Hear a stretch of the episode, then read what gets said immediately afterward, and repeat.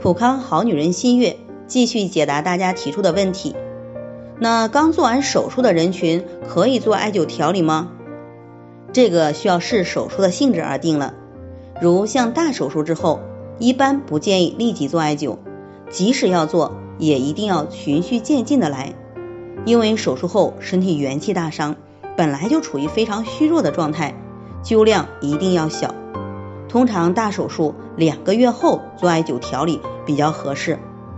通过艾灸调理呢，可以帮助病人恢复元气。如果是做的门诊小手术，不伤大的元气，一般两周后就可以做艾灸调理了。那为什么在做艾灸调理时，有的人会出现打嗝、排气的现象呢？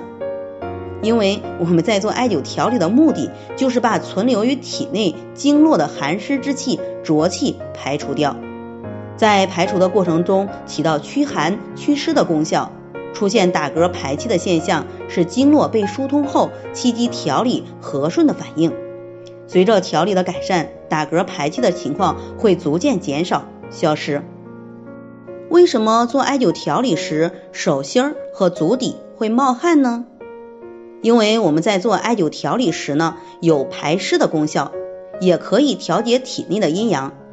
手脚是人体阴阳经络相结之处，如果在完全无干燥的情况下，无燥热的情况下，出现手心儿、足底冒汗，是一种排湿的具体表现，也是体内阴阳平衡的过程。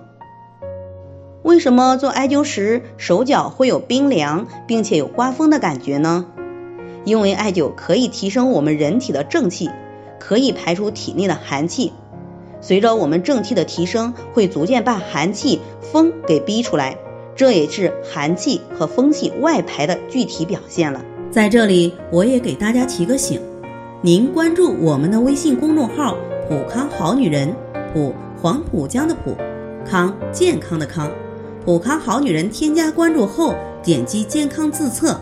那么您就可以对自己的身体有一个综合的评判了。健康老师会针对您的情况做一个系统的分析，然后给您指导意见。这个机会还是蛮好的，希望大家能够珍惜。今天的分享就到这里，我们明天再见。